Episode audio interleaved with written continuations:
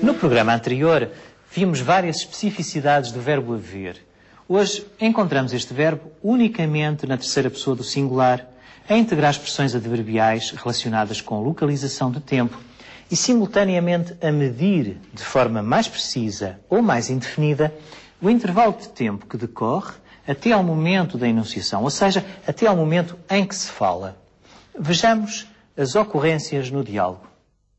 Realmente era uma maneira de ficarmos a conhecer a ponte 25 de Abril em toda a sua extensão. Sim. Sabes, há bocado, quando por lá passámos, reparei naquelas estruturas todas e é impressionante. Ali num folheto há um ou dois dias. Quando o João diz, há bocado, quando por lá passámos, a expressão há bocado remete para uma situação que ocorreu há pouco tempo atrás. Mesmo que não se saiba exatamente há quantos minutos ou há quantas horas. Esta expressão é usada em contextos informais.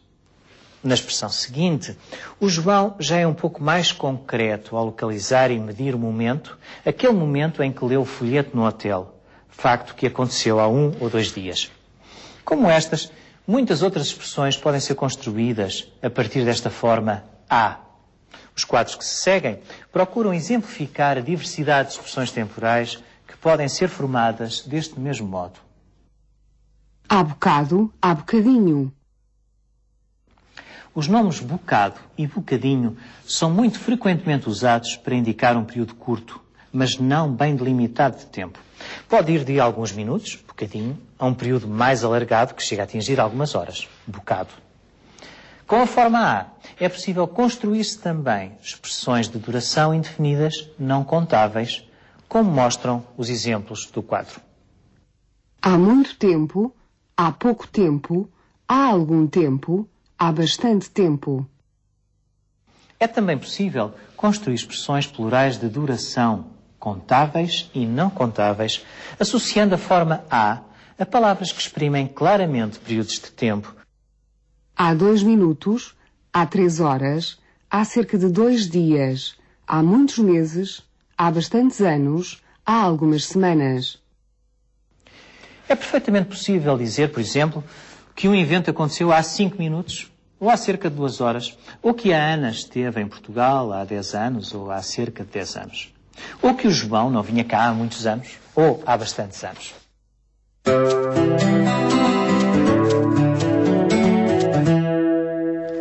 A Ana, cheia de curiosidade sobre o que a cerca, exprime a sua vontade. Ela não quer perder a oportunidade de experimentar e de conhecer um pouco mais. Para isso, ela manifesta a sua vontade. Vejamos como ela o faz. Hum, pastéis de Belém, acho que já ouvi falar nisso. Pois é, João, mas eu quero provar. E será que nos dão a receita? Ela usa o verbo querer mais o infinitivo de outro verbo. Esta é uma das construções selecionadas por querer. É um verbo usado para exprimir vontade e pode selecionar frases completivas de infinitivo não flexionado. É o que acontece nestes dois exemplos do diálogo. Quero provar os pastéis de Belém. Quero ver o Mosteiro dos Jerónimos. Bom, por mim, despeço-me até ao próximo programa. De seguida, poderá ainda descobrir um pouco de Belém, um local carregado de história. Quando se chega à enorme Praça do Império, o olhar incide naturalmente sobre o Mosteiro dos Jerónimos. Para trás ficam muitos exemplos de épocas passadas, dos tempos da monarquia. É o caso do Palácio de Belém, residência oficial do Presidente da República, da Praça Afonso de Albuquerque, em frente do Palácio e do Jardim Agrícola Tropical, com plantas exóticas oriundas de África. No entanto, é a presença do mosteiro que se impõe ao visitante, não só pela beleza, mas também como um símbolo da riqueza da época dos descobrimentos e da arquitetura manuelina. Foi mandado construir pelo rei Dom Manuel I por volta de 1501, pouco depois de Vasco da Gama ter regressado da Índia. No interior, os claustros formam um conjunto harmonioso entre arcadas em abóbada e colunas de pedra esculpida, sempre rendilhada, que contornam um jardim muito tranquilo. A igreja impressiona pela abóbada e pelos elegantes e delicados pilares que se erguem como se fossem palmeiras, criando um ambiente adequado à reflexão e à descoberta da paz interior.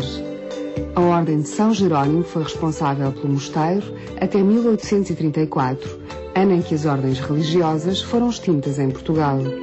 Anos depois, foi acrescentada a ala moderna, em estilo neo-manuelino, que hoje é ocupada pelo Museu Nacional de Arqueologia. Na ala oeste do mosteiro, o Museu da Marinha mostra entre muitas e diversas coleções a evolução ocorrida na construção das caravelas e das naus, que foram tão importantes na travessia dos oceanos e na descoberta das rotas marítimas. Ainda para o lado esquerdo, o planetário procura mostrar planetas, estrelas e outros mistérios do céu à noite. O lado oeste da Praça do Império é ocupado pelo Centro Cultural de Belém, de arquitetura bastante moderna, que se harmoniza em simplicidade com a imponência do local. A sua inauguração coincidiu com a presidência portuguesa da Comunidade Europeia em 1993. A partir de então, tornou-se um espaço dedicado às artes, onde se destacam a música, o teatro, a fotografia e o design. Os seus cafés virados para o rio são um agradável ponto de encontro. Na margem do rio Tejo, ergue-se em frente do mosteiro um monumento aos descobrimentos, construído em 1960 para comemorar os 500 anos da morte do infante Dom Henrique, o navegador. Tem a forma de uma caravela e recorda todos os que participaram no desenvolvimento dos descobrimentos.